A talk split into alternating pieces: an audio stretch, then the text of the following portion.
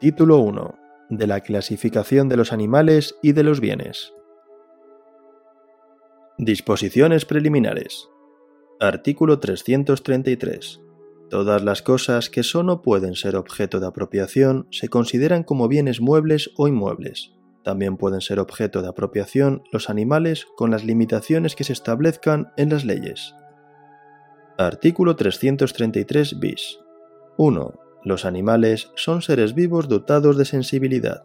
Solo les será aplicable el régimen jurídico de los bienes y de las cosas en la medida en que sea compatible con su naturaleza o con las disposiciones destinadas a su protección.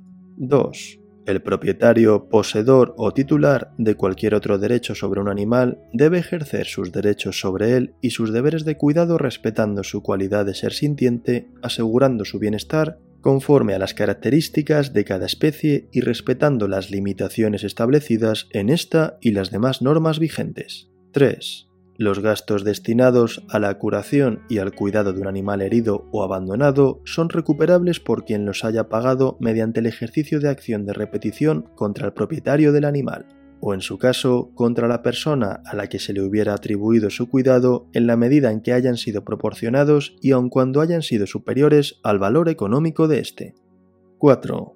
En el caso de que la lesión a un animal de compañía haya provocado su muerte o un menoscabo grave de su salud física o psíquica, tanto su propietario como quienes convivan con el animal tienen derecho a que la indemnización comprenda la reparación del daño moral causado. Capítulo primero. De los bienes inmuebles. Artículo 234. 1. Son bienes inmuebles. Primero, las tierras, edificios, caminos y construcciones de todo género adheridas al suelo. Segundo, los árboles y plantas y los frutos pendientes mientras estuvieren unidos a la tierra o formaren parte integrante de un inmueble. Tercero, todo lo que esté unido a un inmueble de manera fija, de suerte que no pueda separarse de él sin quebrantamiento de la materia o deterioro del objeto. Cuarto, las estatuas, relieves, pinturas u otros objetos de uso u ornamentación colocados en edificios o heredades por el dueño del inmueble en tal forma que revele el propósito de unirlos de un modo permanente al fondo. Quinto, las máquinas, vasos, instrumentos o utensilios destinados por el propietario de la finca a la industria o explotación que se realice en un edificio o heredad y que directamente concurran a satisfacer las necesidades de la explotación misma. Sexto, suprimido. Séptimo, los abonos destinados al cultivo de una heredad que estén en las tierras donde hayan de utilizarse. Octavo, las minas, canteras y escoriales mientras su materia permanece unida al yacimiento y las aguas vivas o estancadas. Noveno, los diques y construcciones que aun cuando sean flotantes estén destinados por su objeto y condiciones a permanecer en un punto fijo de río, lago o costa. Décimo, las concesiones administrativas de obras públicas y las servidumbres y demás derechos reales sobre bienes inmuebles. 2. Quedan sometidos al régimen de los bienes inmuebles los viveros de animales, palomares, colmenas, estanques de peces o criaderos análogos cuando el propietario los haya colocado o los conserve con el propósito de mantenerlos unidos a la finca y formando parte de ella de un modo permanente, sin perjuicio de la consideración de los animales como seres sintientes y de las leyes especiales que los protegen. Capítulo 2. De los bienes muebles.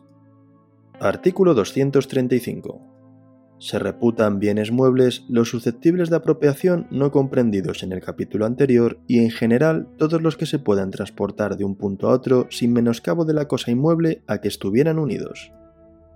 Artículo 336. Tienen también la consideración de cosas muebles las rentas o pensiones, sean vitalicias o hereditarias, afectas a una persona o familia siempre que no graben con carga real una cosa inmueble, los oficios enajenados, los contratos sobre servicios públicos y las cédulas y títulos representativos de préstamos hipotecarios. Artículo 337. Los bienes muebles son fungibles o no fungibles. A la primera especie pertenecen aquellos de que no puede hacerse el uso adecuado a su naturaleza sin que se consuman. A la segunda especie corresponden los demás. Capítulo 3. De los bienes según las personas a que pertenecen. Artículo 338. Los bienes son de dominio público o de propiedad privada. Artículo 339. Son bienes de dominio público, primero, los destinados al uso público como los campos, canales, ríos, torrentes, puertos y puentes construidos por el Estado, las riberas, playas, radas y otros análogos.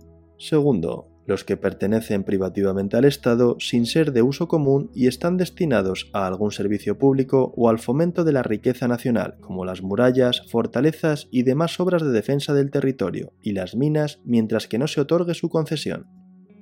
Artículo 340. Todos los demás bienes pertenecientes al Estado en que no concurran las circunstancias expresadas en el artículo anterior tienen el carácter de propiedad privada. Artículo 341. Los bienes de dominio público, cuando dejen de estar destinados al uso general o a las necesidades de la defensa del territorio, pasan a formar parte de los bienes de propiedad del Estado. Artículo 342. Los bienes del patrimonio real se rigen por su ley especial y en lo que en ella no se halle previsto por las disposiciones generales que sobre la propiedad particular se establecen en este código. Artículo 343. Los bienes de las provincias y de los pueblos se dividen en bienes de uso público y bienes patrimoniales. Artículo 344. Son bienes de uso público en las provincias y los pueblos los caminos provinciales y los vecinales, las plazas, calles, fuentes y aguas públicas, los paseos y obras públicas de servicio general costeadas por los mismos pueblos o provincias. Todos los demás bienes que unos y otros posean son patrimoniales y se regirán por las disposiciones de este código salvo lo dispuesto en leyes especiales. Artículo 345 son bienes de propiedad privada, además de los patrimoniales del Estado, de la provincia y del municipio, los pertenecientes a particulares, individual y colectivamente. Disposiciones comunes a los tres capítulos anteriores. Artículo 346.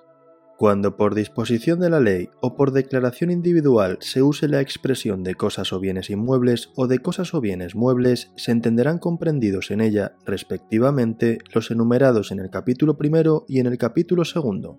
Cuando se use tan solo la palabra muebles, no se entenderán comprendidos el dinero, los créditos, efectos de comercio, valores, alhajas, colecciones científicas o artísticas, libros, medallas, armas, ropas de vestir, arreos de caballerías o carruajes, granos, caldos y mercancías, ni otras cosas que no tengan por principal destino amueblar o alajar las habitaciones, salvo el caso en que del contexto de la ley o de la disposición individual resulte claramente lo contrario.